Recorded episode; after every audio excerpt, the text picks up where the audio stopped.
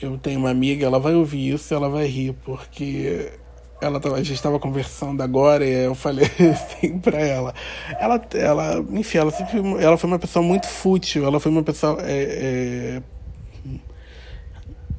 é, é, não é publicamente porque ela não é famosa, mas ela, ela era conhecida de uma forma muito fútil e ela sempre gostou disso.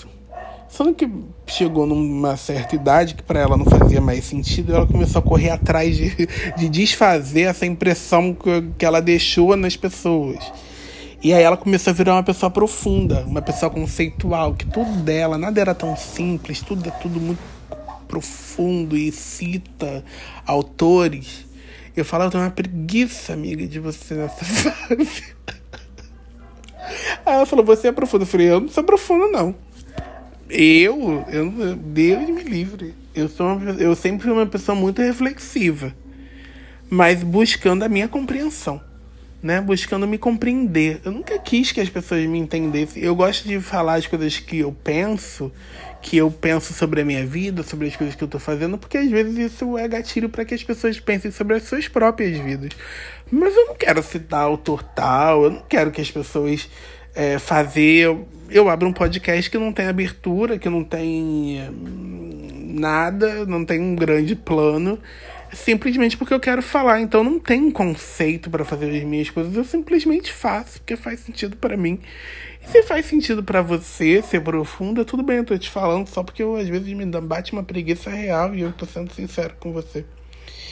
Ela falou: Ai meu Deus, então o que, que eu tenho que ser? Eu falei: É isso que você não tem que ser. Porque eu falei que eu tenho preguiça de gente profunda, te expliquei o que, que me irrita, e você já automaticamente já pensou em, uma, em mudar a sua profundidade. E é isso que me irrita em gente profunda, porque eu acho que a profundidade ela é uma compensação de uma coisa que você, que você foi e que agora você quer mostrar que você não é mais.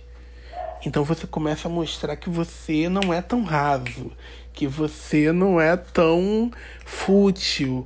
É uma coisa que você mesmo não se perdoa sobre o seu passado. É, uma, é uma visão muito minha, tá? Um julgamento, talvez. Mas é uma coisa que, quando eu vejo uma pessoa muito profunda, tem artistas que passaram uma vida inteira inteira com uma carreira comercial completamente fútil, agora faz álbum conceitual, cedeu ao mercado enquanto pôde, aí agora não, agora eu vou mostrar que eu tô em relevância. Eu acho completamente irrelevante.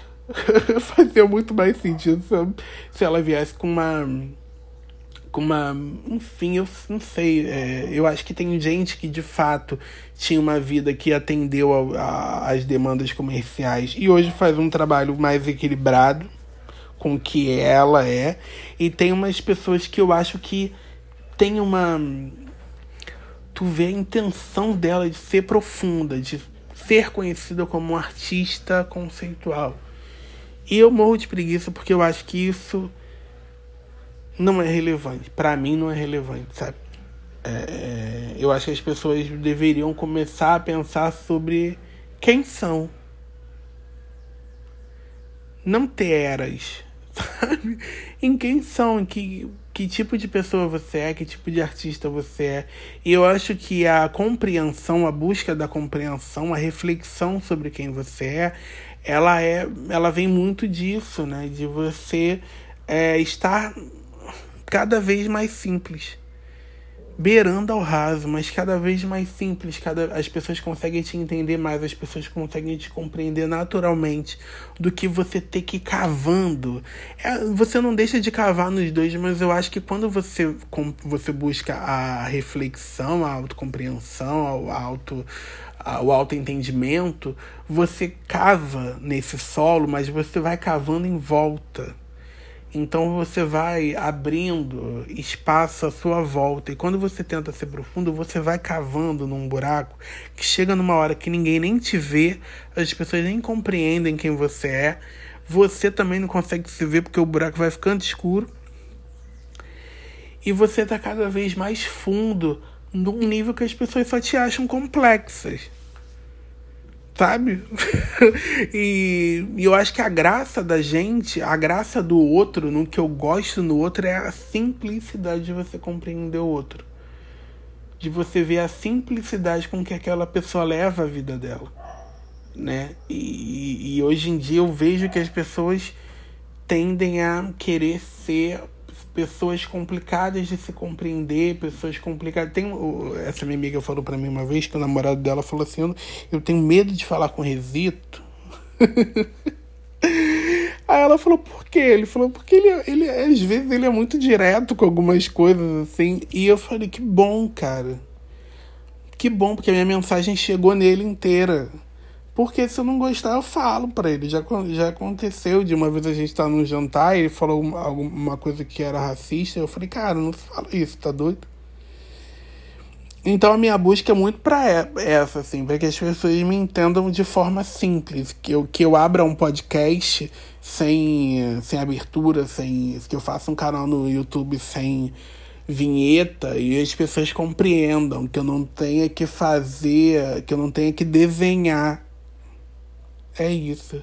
Eu quero que as pessoas me entendam sem que eu tenha que desenhar para elas, fazer mímica e, e um filme do Almodóvar, sei lá. E aí daí vem ela falou pra mim, ah, entendi, o que que eu faço? Eu falei, primeiro terapia, né, pra você entender quem você é. Porque senão você vai sair sempre querendo é, parecer alguma coisa para alguém. Você, na verdade, tem que se compreender, viver sua vida e o povo que se lasque pra te entender, né? Mas eu acho que a, o que eu gosto na pessoa é quando eu consigo compreender. Eu tenho a minha amiga Paloma, eu acho ela, ela é fácil compreensão. Os meus amigos que eu tenho, eles são de fácil compreensão, assim, os meus amigos próximos. Sabe? Não tem ninguém tão complexo. Ninguém faz é, um soneto. As pessoas falam, porra, tô puta. E quando elas sentem raiva, elas sentem. Quando elas sentem alegria, elas sentem de uma forma muito simples. Sem que elas tenham que fazer uns. nem slide, mas assim, sem que elas tenham que se expressar isso além do simples, sabe? E meus amigos são muito assim.